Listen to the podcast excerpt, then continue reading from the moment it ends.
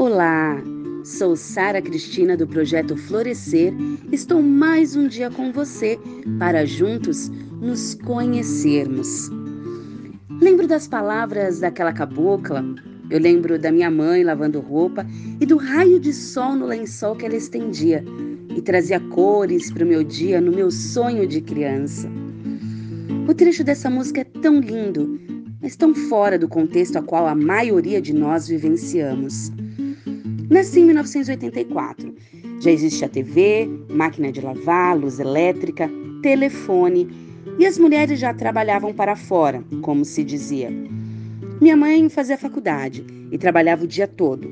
Nas poucas horas que tínhamos juntas, ela dava o seu melhor para estar ao meu lado.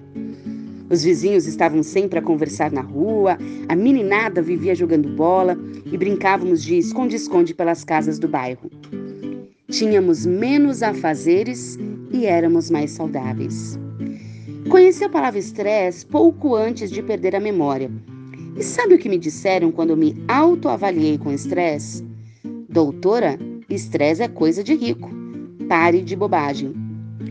Por muito tempo escutei isso de muita gente, fosse para mim ou para alguém próximo a mim. Mal sabiam que o estresse não ataca apenas rico, mas qualquer ser humano. O estresse é muito comum na nossa sociedade, afinal, quem nunca se estressou na vida? Atualmente é considerado uma epidemia mundial e até mesmo nas crianças conseguimos encontrar sintomas do estresse. Em uma pesquisa feita com 13.500 alunos universitários, aproximadamente 94% reportaram estar se sentindo sobrecarregados por tudo que têm a fazer. Resultados como esses nos mostram que estamos produzindo pessoas que andam sobre a corrida dos ratos, vivendo assim uma pressão diária. E como tudo na vida tem um preço, com o estresse não seria diferente. A maioria das pessoas acreditam que o preço do estresse tem a ver somente com o psicológico, mas é aí que elas se enganam vai muito além.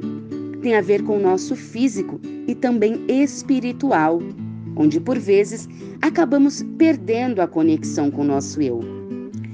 O custo do estresse associado com a questão psicológica nos leva à depressão, síndrome do pânico e todos os distúrbios de ansiedade. Associado ao nosso físico, nos traz fadiga crônica, enxaqueca, tonturas, dores e tensões problemas gastrointestinais, ganho de peso e outros, além de afetar a nossa criatividade e produtividade. Ou seja, ele afeta o corpo inteiro. Então, eu te pergunto: o estresse é ruim, certo? Errado. O estresse não é o problema.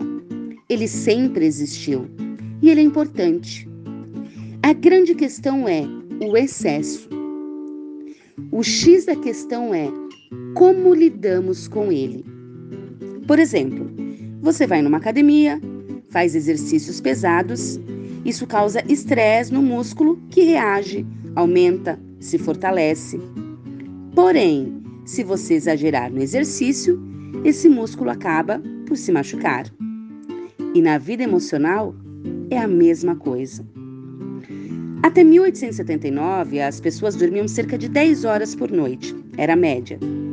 Nesse mesmo ano, Thomas Edison inventou a lâmpada. Resultado, as pessoas passaram a dormir menos.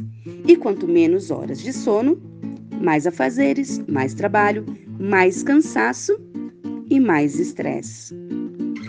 Precisamos encontrar o nosso nível ótimo de felicidade e tranquilidade precisamos nos fazer a pergunta correta. Não adianta perguntar o porquê das pessoas estarem estressadas. Nós já sabemos. Então, qual seria a pergunta? Agora eu peço que você feche os olhos e traga para perto de você aquela pessoa que você sempre diz: puxa, eu queria ser como ela, ter essa disposição e ao mesmo tempo essa tranquilidade. Pensou? Então agora se questione: o que, essa pessoa que tem a capacidade de levar uma vida saudável e feliz faz? modele essa resposta. Ajuste os seus ponteiros. Deixe que a abundância do tempo seja o seu indicador da felicidade. E eu termino com uma frase do investidor americano JP Morgan.